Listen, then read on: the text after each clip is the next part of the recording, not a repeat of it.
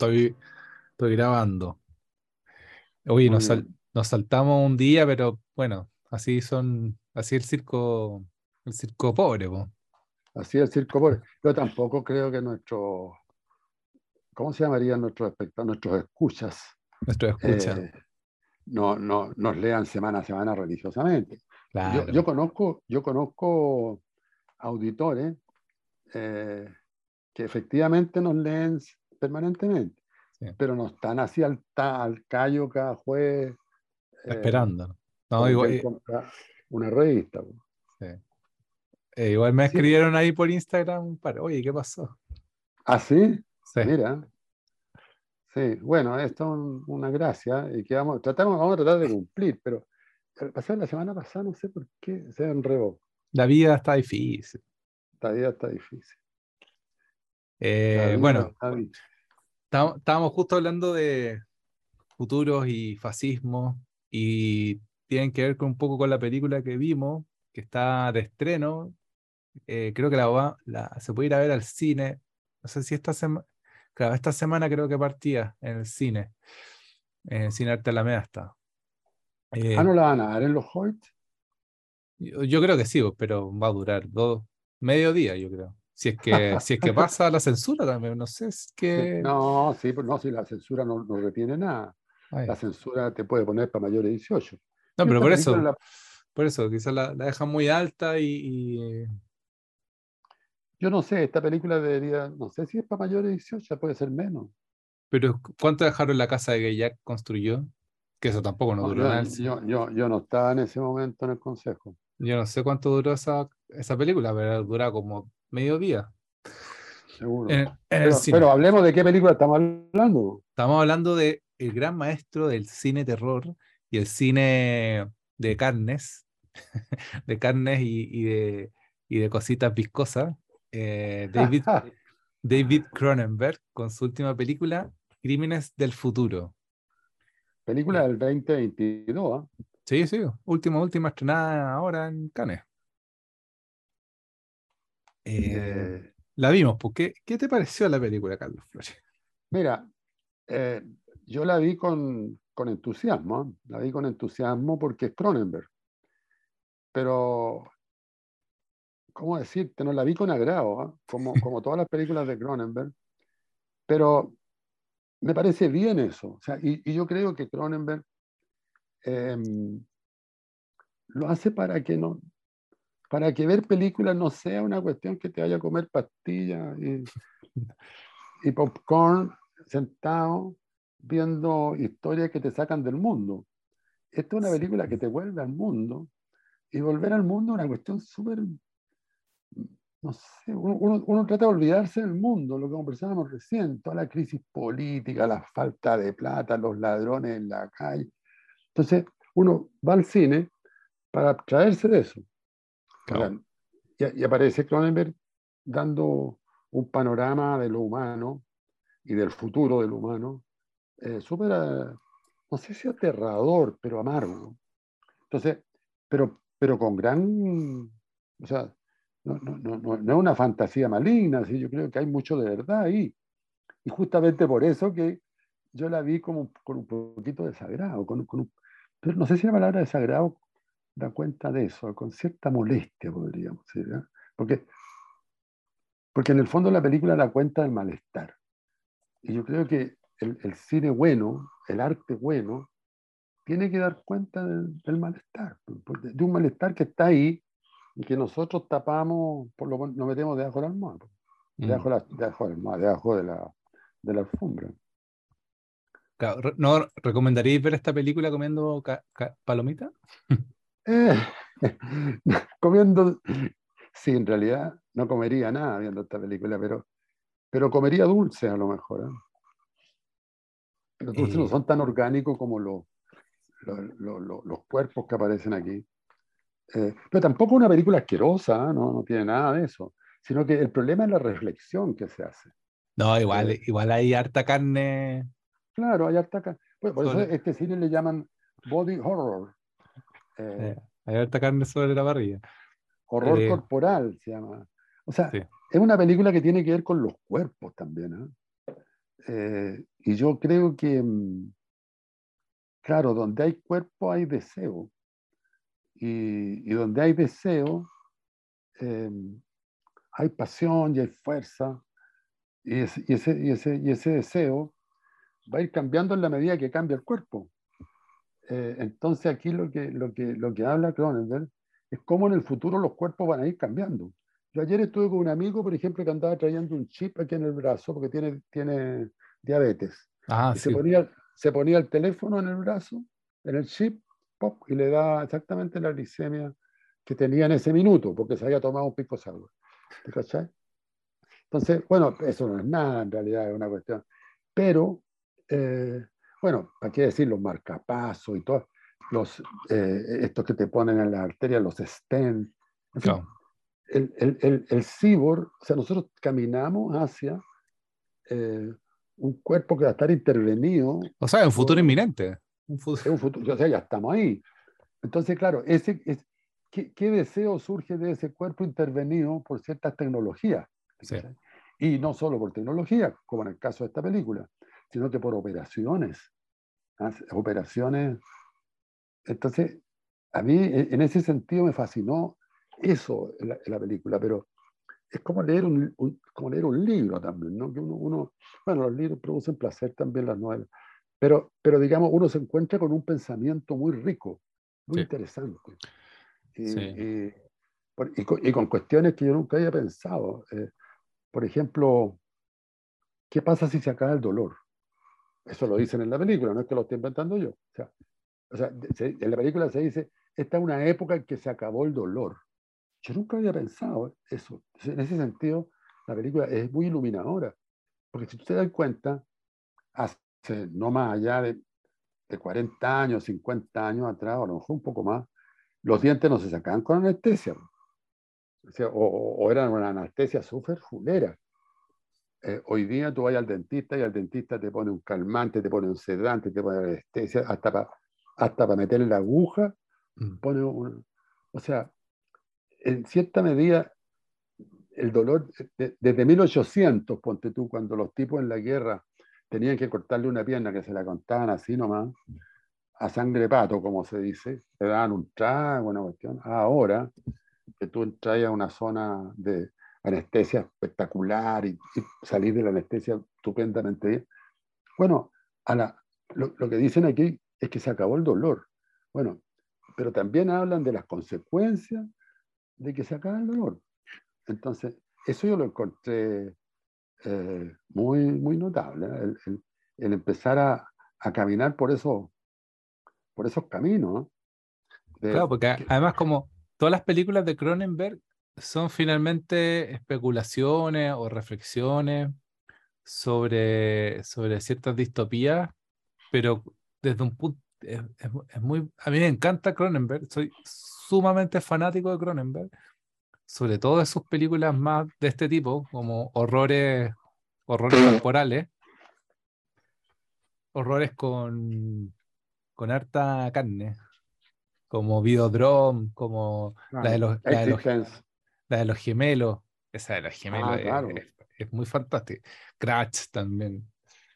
Eh, entonces, esta película, para contar un poquito también de qué va la película, eh, está puesta o instalada en un futuro que es medio indeterminado, donde, donde no hay dolor y donde las personas se relacionan de una manera bastante,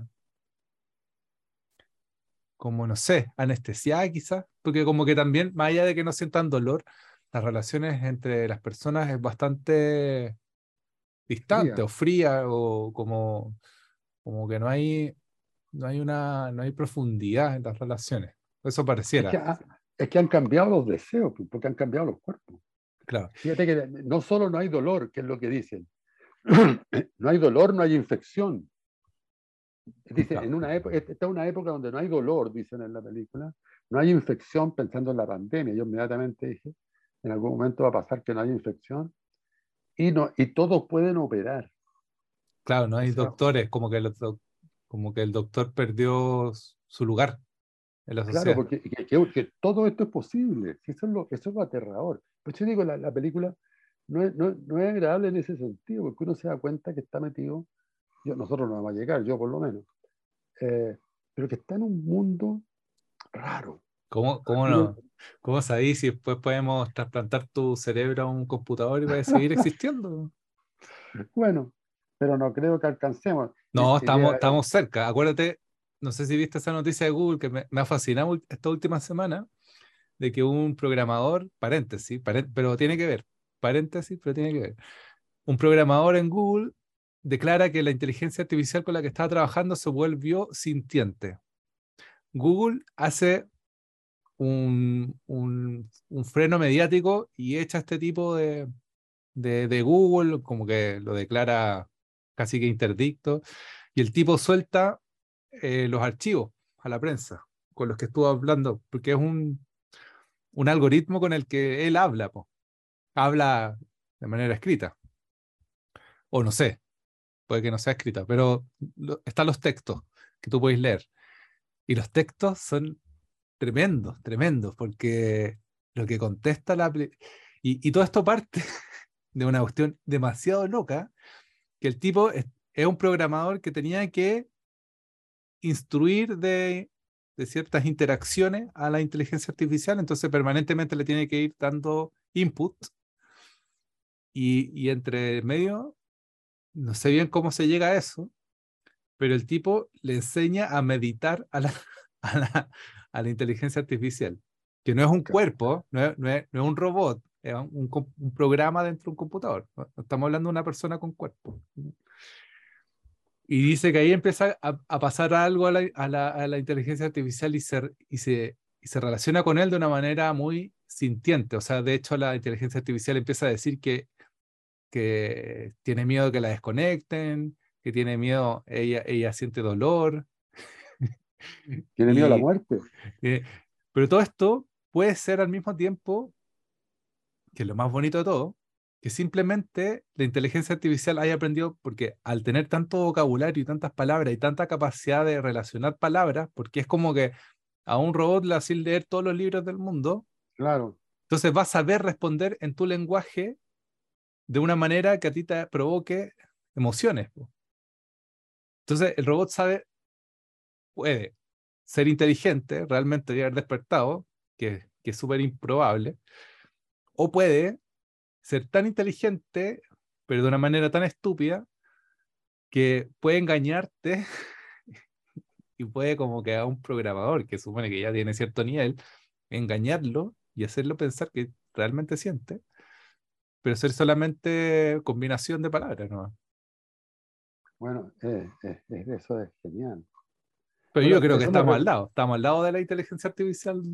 Oye, eso me recuerda, es decir, es que lo que uno piensa no necesariamente es lo que uno piensa, ese es el problema. Ah, estamos hablando de otra cosa distinta, pero aprovechando este, este desvío que hiciste tú, me recuerdo yo una entrevista que hicimos en un programa que se llamaba En torno al video, digo En torno al video, La belleza de pensar con él, que hacíamos con, ¿cómo se llama este gallo? No sé, no lo nombremos al amarillo por No, no lo nombremos porque trae mala suerte.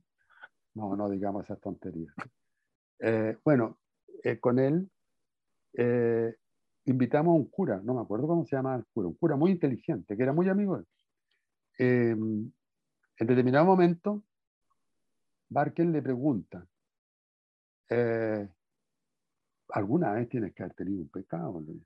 Ah, ah. Y el cura se queda pensando y contesta, sí, dijo, lo que pasa es que a veces creo que creo. Cállate. Que es más o menos lo que pasó a la máquina. Sí, pues. La máquina cree que cree eso que está diciendo, y, pero eso nos pasa a nosotros también, ¿no? Claro, y, ahí entramos en una, pregunta mucho más compleja, ¿qué es el lenguaje?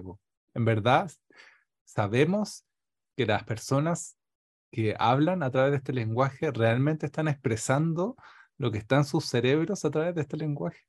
Es una pregunta súper compleja. Y, y, lo más divertido, espérate, que falta una pata, lo más divertido que la, que la última gran noticia de esta noticia es que la inteligencia artificial pidió abogados para defenderse frente a la posible desconexión de Google. Es que se encuentra alucinante, alucinante. La inteligencia artificial está pidiendo abogados. Bueno, pues hace un tiempo atrás desconectaron unas máquinas que estaban haciendo, estaban teniendo diálogo con otras máquinas. Sí, que estaban haciendo glitch, sí. Oye, una, una, una, tontera, estamos muy, alejándonos mucho en la película, pero mi señora se le ocurrió comprar uno de estas limpiadoras de piso robótica. Ah, ya, sí, sí. Bueno, ayer estaba yo aquí sentado y de repente sentí un ruido. Mi señora había dejado la máquina en el suelo, enchufada. Ah, todo el cuerpo de la máquina se enchufa a la corriente con un transformador. Yo sentí un ruido dije, qué raro, estaba solo. Y de repente veo que la máquina se salió, empezó a echarse para atrás. Sí, dije, qué raro, la dejaron andando, si estaba enchufada. Estaba cargando, digamos, estaba enchufada porque estaba cargando. Y se movía en una pura dirección, se echaba para atrás, se echaba para adelante, se echaba para atrás, se echaba para adelante. Yo, yo dije, a lo mejor corrí unas cuestiones que estaban ahí para, que, para darle espacio. Y de repente se enchufó de nuevo y se quedó muy tranquilo. ¿Cachai lo que significa eso? O sea, 50 años atrás, esa cuestión era mágica. Y esa cuestión, esa, esa, máquina, la venden en los almacenes París a, 24, a 24 cuotas, no, no, no es tampoco que sea un, un lujo asiático, no, no, valen como 150 lucas, una cosa así.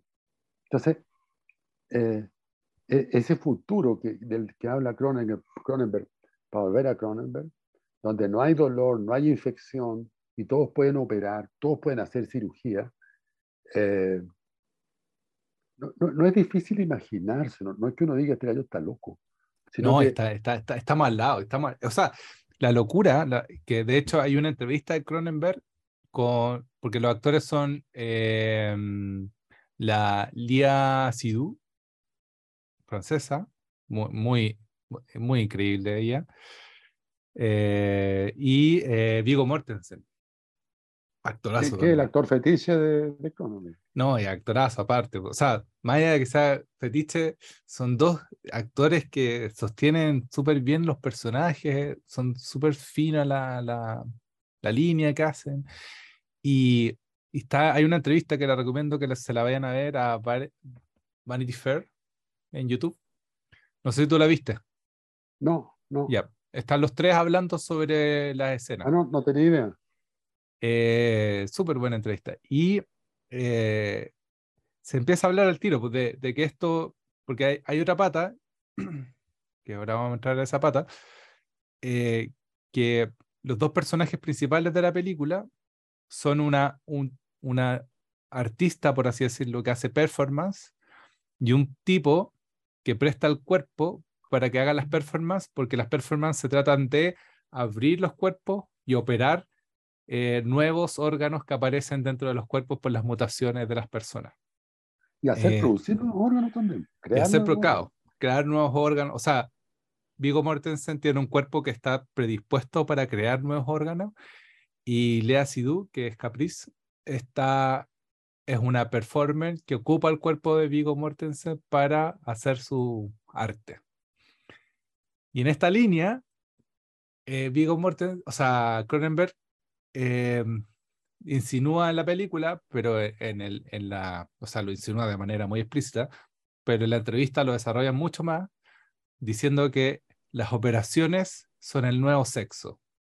Claro. Y esa eso, es, eso, es muy feroz. ¿eh? Y esa, esa, esa cuestión es increíble porque claramente hoy día estamos, estamos viendo eh, socialmente cómo está penetrando, nunca mejor ocupada esa palabra, penetrando en la sociedad la idea de, de, la relación entre la operación, la cirugía, la modificación de los cuerpos y el sexo, sexo como placer y sexo también desde el punto de vista eh, de género.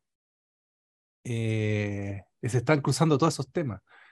Y, y, Cronenberg, y Cronenberg muy lúcido, muy lúcido en esa cuestión, como que lo tiene súper claro. Eh, ella dice eso, ¿no? El sexo es una cirugía. Y, sobre todo una cirugía que pueden practicar todos en el momento, porque está el láser, porque, porque no hay dolor, porque no hay infección. Entonces tú podés abrir los cuerpos y meter manos, sacar y hacer operaciones al interior de esos cuerpos para que surja un nuevo cuerpo, o sea, un nuevo órgano. Entonces, la, cirugía como operación hace que, que, la ruptura del cuerpo se transforme en una zona tan erótica como las otras rupturas fisiológicas que tenemos. Entonces, es muy feroz porque en un determinado momento, eso me llamó mucho la atención. Yo hoy día estaba, estaba mirando Cuobadis, una película del año del cohete, y hay un romano, siglo XV, no, siglo V. Y hay un momento en que Marcus Vinicio besa a la amada, que es cristiana, y se besan como hoy día. Yo me preguntaba a los romanos, ¿se habrán besado en la boca con lengua y todo, igual que lo que pasa hoy día? bueno, resulta que en esta película, ella eh, no lo besa en la boca, amortecen, que es el, el, cuerpo con el que trabaja, sino que pesca un tajo que está sellado, no me acuerdo con qué, no, no creo que sea un cierre, y lo, lo un, un, tajo en la guata, lo abre un poquito y lo besa. O sea, introduce, introduce la lengua en ese, en ese espacio. O sea, ahí hay, y se, o sea, se erotiza ella, se excita así, del mismo modo como se puede haber excitado frente a los labios de Mortesen. Entonces ahí, ahí se da uno cuenta de, de la evolución que pueden tener los cuerpos. Eh, por mm. ejemplo, si se acaba el dolor, si mm. se acaba la infección, y todos pueden operar. No, y, hay otro momento. Ah, dale. Hay otro momento, termino. Hay otro momento en que el propio Mortesen, que en la película se llama Tessner, no me acuerdo cuánto, es que, el, que el, el, el, artista, digamos, el que pone el cuerpo para hacer las performances, eh, se encuentra con una niña, hace, tienen una relación, una relación con una niña que es la que trabaja en la oficina de donde se hace el catálogo de nuevos órganos. Kristen Stewart. Claro, el catálogo de nuevos órganos. O sea, ellos lo que hacen es que van anotando los órganos que van apareciendo, porque la gente tiene sexo operándose y, y van apareciendo órganos. Lo que pasa es que ellos son los artistas de esta cosa. Bueno, y ella lo quiere seducir a Mortesi. Y lo, y, lo, y lo va a besar, le dice que lo admira, que lo ama. Y él le dice, se echa para atrás y le dice, perdona, pero no, no, sé, tener no sé tener sexo a la antigua. No sé tener sexo como los romanos, ¿cachai? es supuesto que los romanos se hubieran besado, así como aparecen en Cuba. No, y, y, y y está súper, bueno, con todas estas teorías nuevas queer y, y, lo que ha, provocado estas olas del feminismo, eh, tengo así como en la cabeza a Paul Preciado.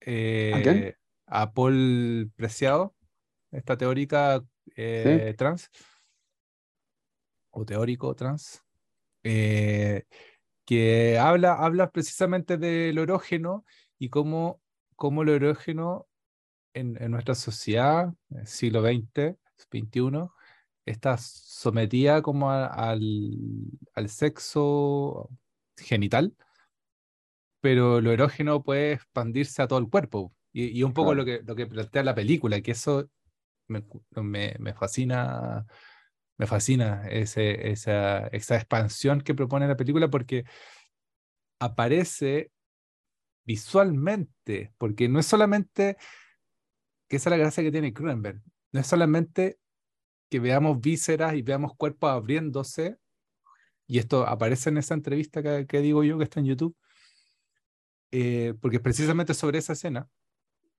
donde abren el cuerpo de Vigo Mortensen y ella está operando, pero tú lo sientes explícitamente como si fuera sexo.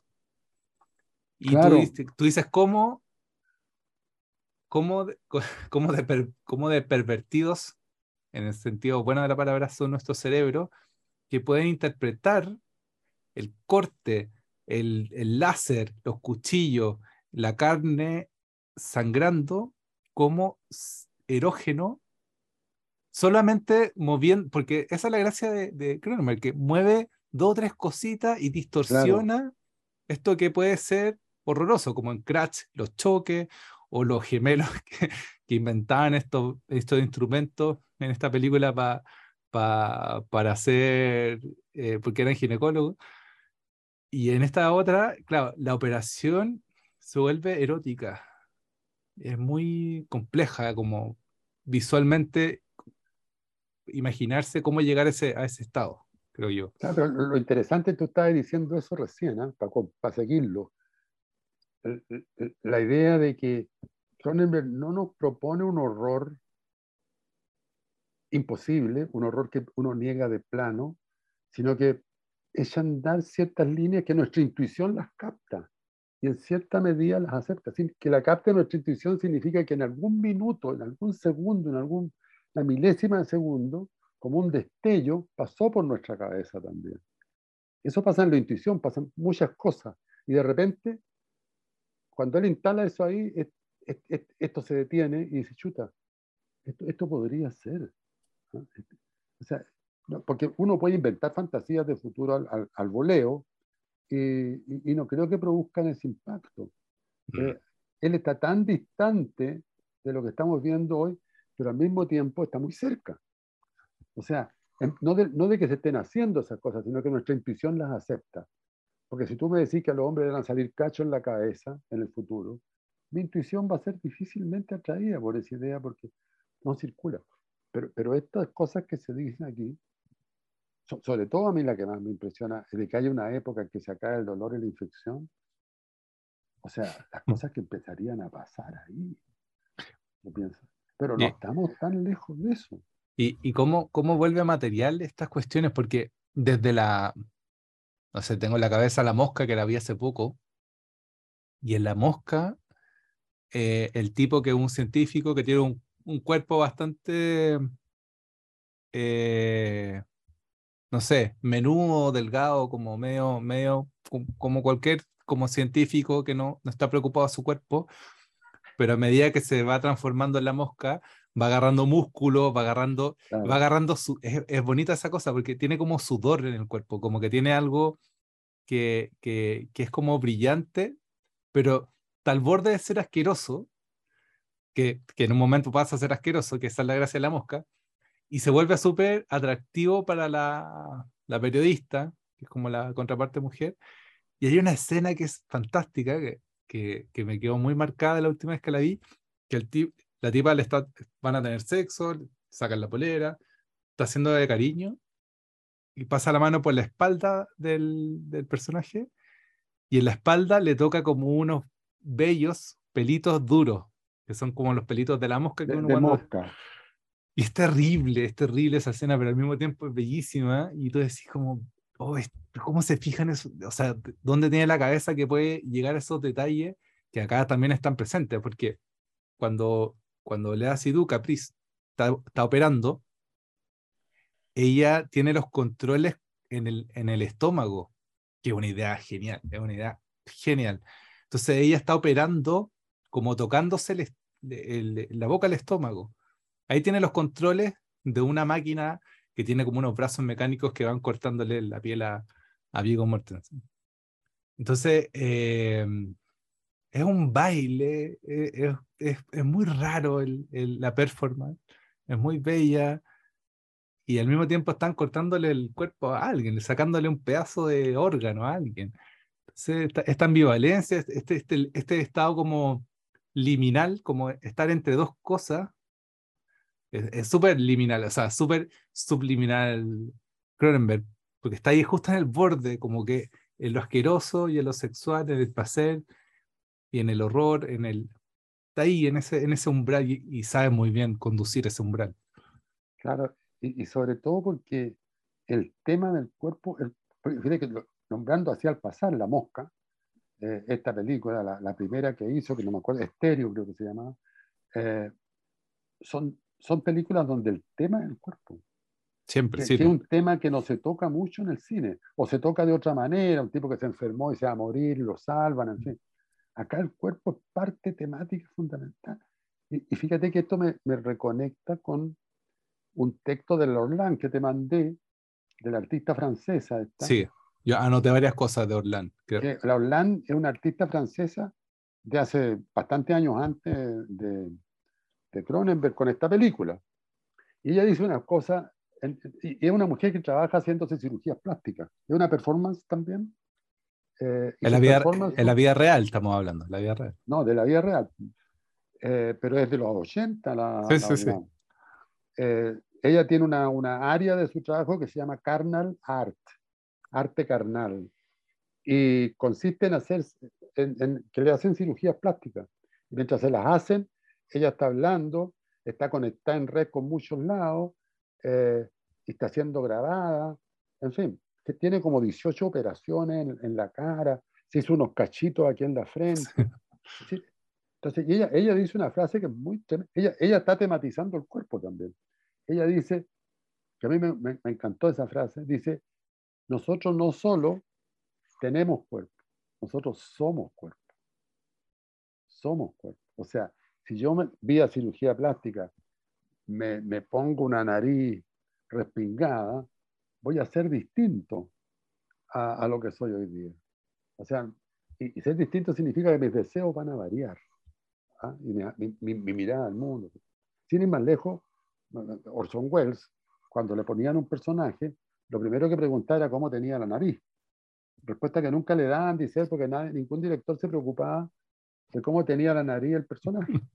Y él, y él siempre se preocupaba mucho de la nariz y se la, se la arreglaba poniéndose cosas por dentro, en fin. Wells tenía ya esa, esa, esa o, o, se engordaba de manera exagerada. Es decir, porque somos cuerpo. ¿ah? Eso, eso dice Orlando es muy fantástico. y tú en este ensayo, que no sé dónde lo, lo puede leer la gente, porque está bueno, yo lo, leí el que me mandaste. En una parte dice Orlán, eh, mi cuerpo es el espacio donde trabajo, es mi software. Mi cuerpo es mi software, como... Y, y ahí... Está, muy cerca de Cronenberg, ¿verdad?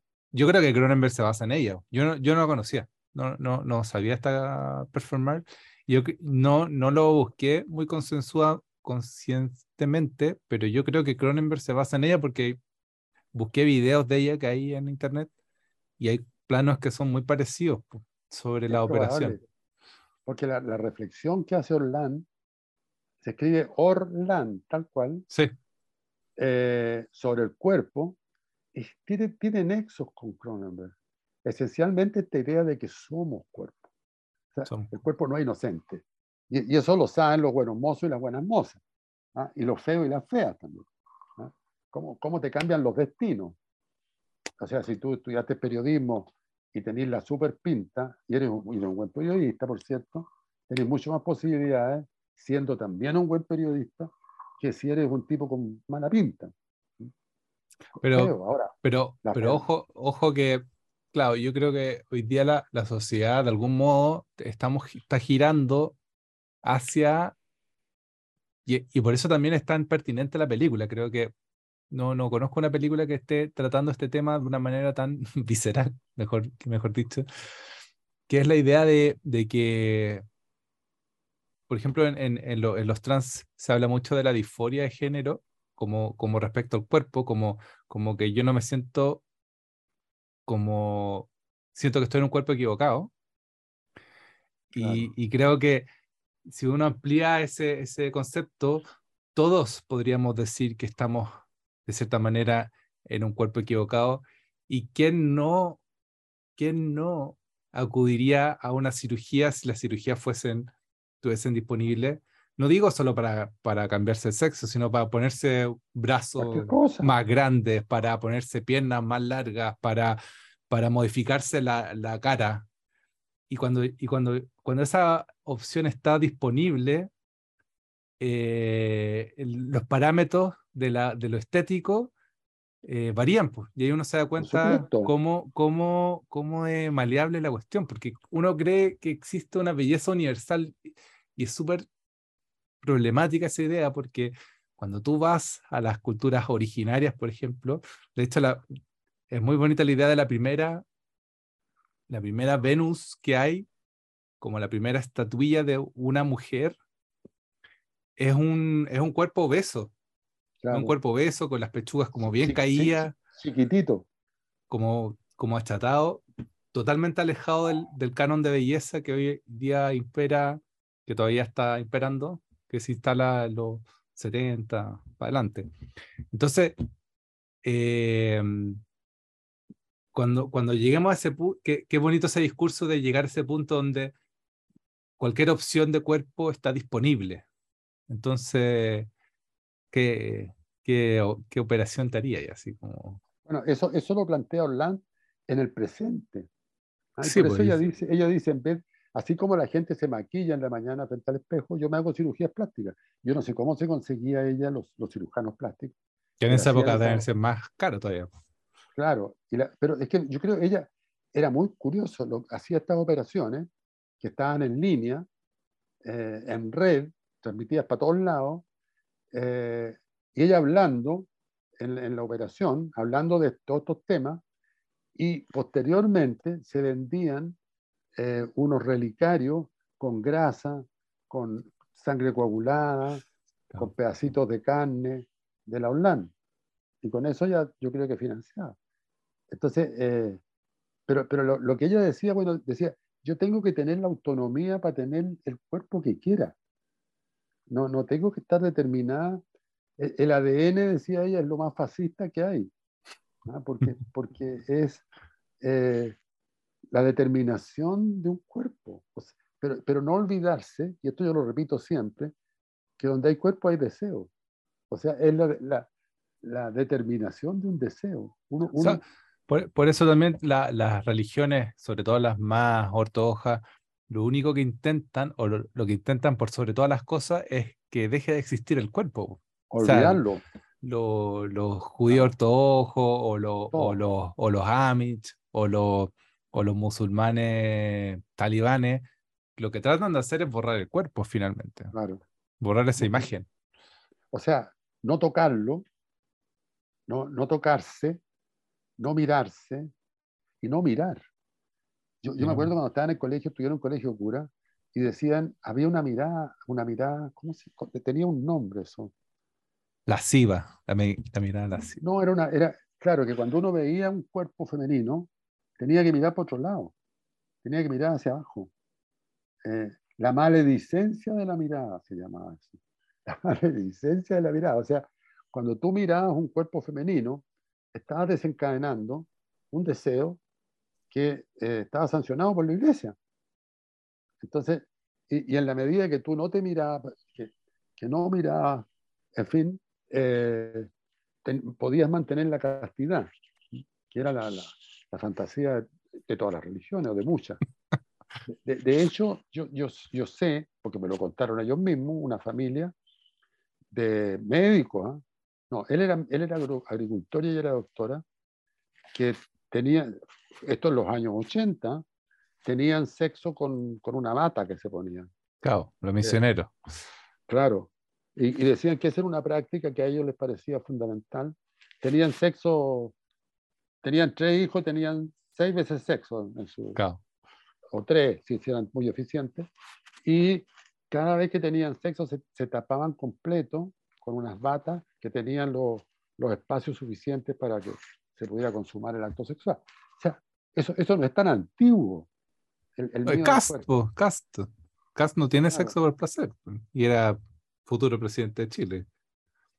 eh, eh, bueno, la iglesia levanta la hipótesis mucho, no todos los curas, pero muchos, de que la- la- el sexo es eminentemente reproductivo.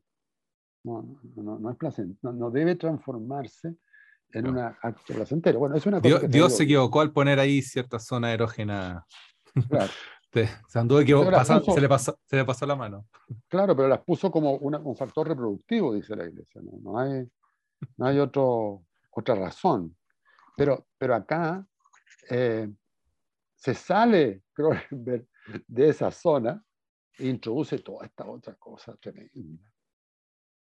No, y Eh, y no, hemos, no, no hemos hablado de quizás el peor pecado. Por, por eso, por eso yo diría que por eso podría estar censurada la película en muchas partes. Eh, porque, porque más allá de, todo esto que hemos contado, todas estas asquerosidades que hemos contado, el, el, el centro de la película, porque parte así y termina de esa misma manera, tiene que ver con la muerte de un niño y con después la autopsia de un niño, que cabe, cabe mayor pecado o tabú hablar sobre el cuerpo de un niño y sobre el cuerpo de un niño muerto. ¿Hay mayor tabú que eso en la humanidad? Transformado en espectáculo. ¿eh? Y transformarlo en espectáculo. Bueno, pero, pero no es un niño en realidad. O sea, es un niño efectivamente muerto, pero es un niño fabricado. Mutante. Mutante. Entonces, y un niño que tiene la capacidad de comer plástico y nutrirse con plástico, porque la fantasía que la película plantea también eh, es que la evolución humana corra paralela a la evolución tecnológica. Entonces, que se asocian, dice eh, uno de los personajes. Entonces, echar a andar una evolución delirante, donde los nuevos cuerpos van a ser capaces de comer plástico, todos los desechos. Pero eso se puede lograr en la medida que se construyen otros órganos, que son los órganos. Entonces, como nadie, hay, hay, una discusión al respecto, tampoco está todo consolidado. Entonces, la autopsia del niño es para ver qué tiene adentro este niño, que es un mutante, que come plástico. ¿Y qué tiene adentro? Tiene un, uno, No contigo, no contigo. Bueno, sí, no Pero mira, sobre eso hay un texto que yo noté fantástico de Caprice, la protagonista, que dice, todos hemos sentido que el cuerpo estaba vacío, vacío de significado, y hemos querido confirmarlo para poder llenarlo de significado. Pero puro Foucault así puesto en diálogo. Así, Oye, hay algo más que dice ella. Dice, la anarquía es crear significado desde el vacío. Ah, sí, sí. Desde la nada. O sea, eso es lo anárquico. O sea, ¿por qué? Eso es importante porque uno piensa anárquico como un tipo que pone bomba, y anda tirando piedra. Porque anárquico significa que no tiene arqué, no tiene jefatura. Entonces, cuando tú haces producir sentido desde el vacío, no sale desde una jefatura, que es lo, o sea, no sale desde un paradigma, no sale desde, desde una cultura, sino que sale desde el vacío, que serían estos cuerpos que producen estos órganos, que, que no tienen ninguna lógica. La lógica sería el, problema de, del arqué. O sea, no, no, están construidos desde el poder, que es lo mismo que hace Orlán. Orlán quiere transformar la cara, su cara, eh, a partir de ningún modelo. O sea, Orlane eh, lo que hace es una operación anárquica también. Súper, sí. Y bueno, y, varios, varios personajes detrás también, o sea, en esa línea, porque eh, están, no me acuerdo bien el nombre, pero había todo un movimiento de los 60 que se hacían trepanaciones. Acá, no me acuerdo cómo se llamaba el tipo, como había uno bien famoso. Eh, teprana, ah, se me olvidó la palabra. Trepanación. Trepanación es que te hagan un hoyo en, el centro de la cabeza que en teoría despierta. Lo que pasa es que la teoría dice, la teoría de ellos dice que el cerebro tiene cierta presión que al momento de abrir ese, ese hoyo en, la, en el cráneo, se libera esa presión en el lóbulo frontal y, es como estuvierais siempre en, hongos, siempre en LSD. Alucinado. Entonces, es una experiencia religiosa que, que practicaban desde muy principio de la humanidad. Que eso, eso también es lo interesante, porque lo, que los mayas, creo que los, que los egipcios también, eh, y había muchas culturas que descubrieron esto, no sé cómo, no sé cómo llegáis a descubrir eso, y, estas culturas hacían ah, ¿cómo se dice? Ese, eso es lo que llaman el tercer ojo. Y también, pues claro, también tiene que ver, ahí hay algo, pero este tipo logra convencer a gente que se haga esta cuestión, pues, y, andan personas así con un hoyo en la cabeza, pues. Y había no, no, no, no, no, no es como, parece súper terrible la operación, pero parece que es muy simple, porque cuando eres guagua no tenías unido esta parte, ¿cachai? Ah, se meten por un espacio. Entonces, y el cerebro. Y el cerebro puede vivir con ese espacio ahí. Y el cerebro no tiene sensibilidad. Pues. Oye, mi amigo, Héctor, mi amigo Héctor Salgado me contaba que a su hermana la operaron. Esto lo va a escuchar Héctor, entonces tengo que contarlo con mucha precisión. Le cortaron, le cortaron con una sierra, me imagino, todo el, todo el hueso que, cubre el cráneo y lo sacaron para que quede el cerebro absolutamente abierto. ¿Y ah. sabes lo que hacen con ese, ese, casco, podríamos decir, de hueso? Le hacen un tajo en la guata y lo meten dentro del cuerpo para que no se infecte. que es el único lugar donde se puede guardar ese, ese, ese hueso craneal, digamos, que es una especie de, de casco. y ahí empezaron a operar. Y ahí empezaron a operar, terminaron la operación, sacaron el casco este de la guata, donde estaba guardado, y se lo pusieron de nuevo, y, le ponen una especie de chinche. De, y bueno, y después la, la, hermana sigue viviendo tranquilamente. Ahora, claro, en este, en momento esa operación es compleja porque hoy día hay dolor ¿ah? y hay infección. Por eso guardan, el casco este de hueso dentro del cuerpo de ella, del paciente, para que no se, para que no se infecte, o, que si, se infecta, se infecta con, lo que hay en el ambiente del paciente. Pero terminada la infección, como en estos casos, y terminado el dolor, esas operaciones pueden ser eh, hechas por cualquiera. Bueno, hechas mal o hechas bien, digamos, pero, pero la factibilidad está ahí. Entonces la medicina empieza a variar, que ya en cierta medida está variando, porque tú tenías, yo me acuerdo cuando yo era chico, eh, uno tenía que ir a tomarse la presión donde el médico, ni siquiera había en la farmacia máquinas de tomar presión. Hoy día por 25 lucas, 30 lucas te compras una máquina para tomar presión. Por ese mismo monto te compráis esa maquinita, bueno, esto que se ponen aquí para ver la glicemia. Eh, en fin, los audífonos, los marcapasos. Oye, mira. Quizás cuántas cosas más. Aquí pilla a la, a la tipa, eh, Amanda Felding, Felding eh, una mujer que se hizo una te, te, te oh, no puedo decirlo. No puedo decirlo, se me tupió el cerebro. Tres, trepanación. Trepanación. De trepar, Y eh, tiene que ver con todo este movimiento medio lisérgico gringo, de, es de Berkeley, ¿cachai? Bueno, en Berkeley hizo el movimiento, la droga, el, lisérgico era claro. Claro, y, y, es, muy, es muy impresionante porque ella misma se hizo la operación. Qué audacia, ¿eh? ¿Qué, qué, valor hay que tener para hacer eso. Bueno, pero sin ir más allá, eh, nuestro presidente tiene tatuaje, o sea, toda la idea que, que, el cuerpo se puede modificar viene desde una desde los principios de la humanidad. Sino, esto no es, o sea, si bien eh, Crímenes del Futuro podría ser una película del, futuro, también es, es una vuelta al pasado, pues como que esto todo pasaba ya. Claro, todo se repite al final, pero con otro instrumento. Con otra tecnología. Con otra tecnología, pero, pero en el fondo son las mismas pasiones. Siempre, estamos siempre hemos estado disconformes con nuestros cuerpos. Claro.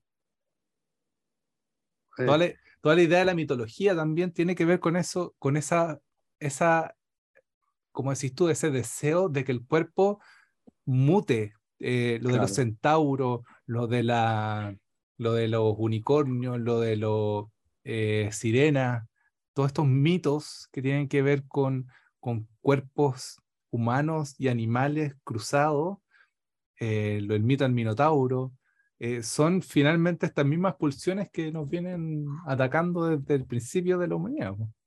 Claro. Bueno, y, toda, y, y toda, la, toda la cinematografía que, que, trabaja estos temas de una manera más vulgar que Cronenberg, este personaje, ¿cómo se llama? Hulk. Claro, claro. Superman, los superhéroes, en fin. Eh, pero esta fantasía de que tu cuerpo deja de ser el cuerpo de siempre y se transforma en un cuerpo que que tiene ciertas habilidades distintas.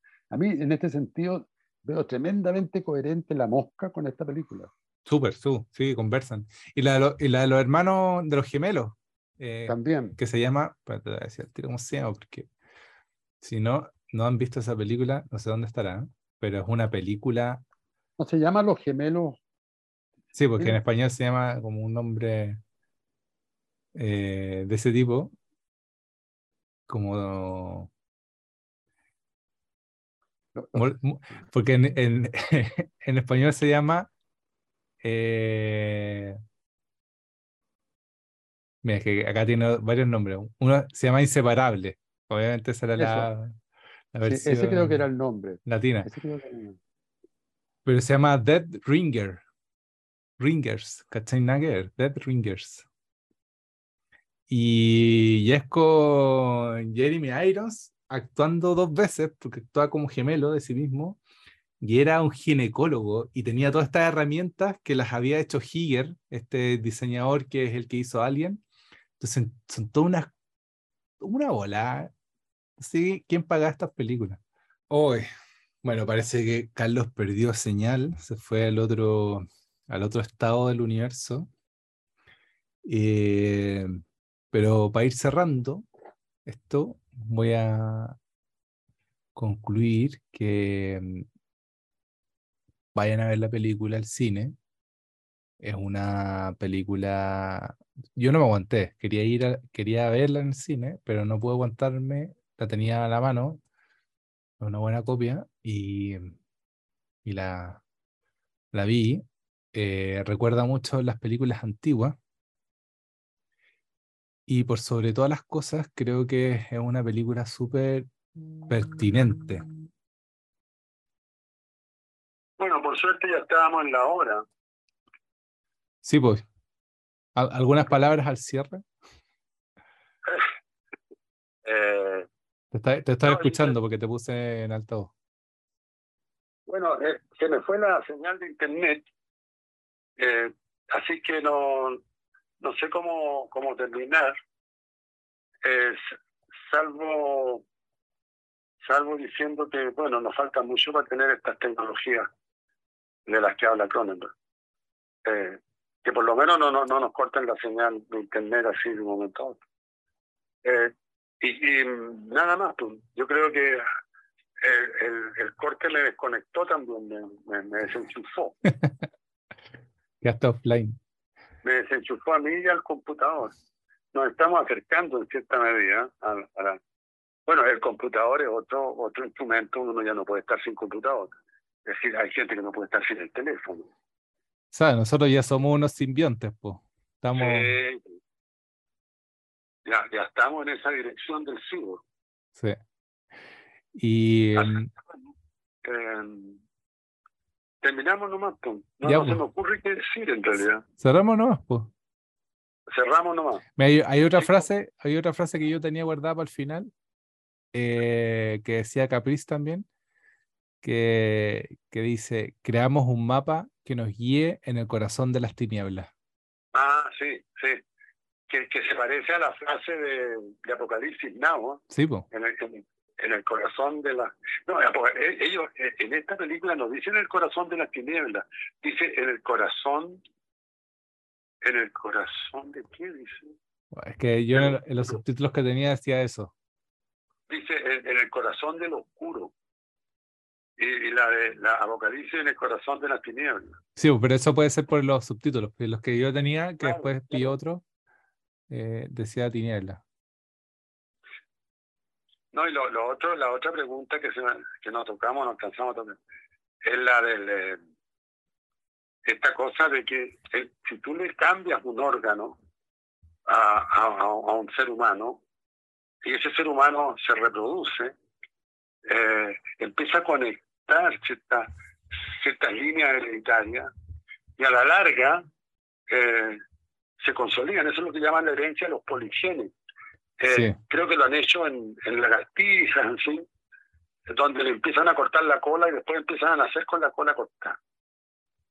Entonces los procesos de transformación a través de, de la operación eh, tienen, pueden tener resultados de cambio muy brutales.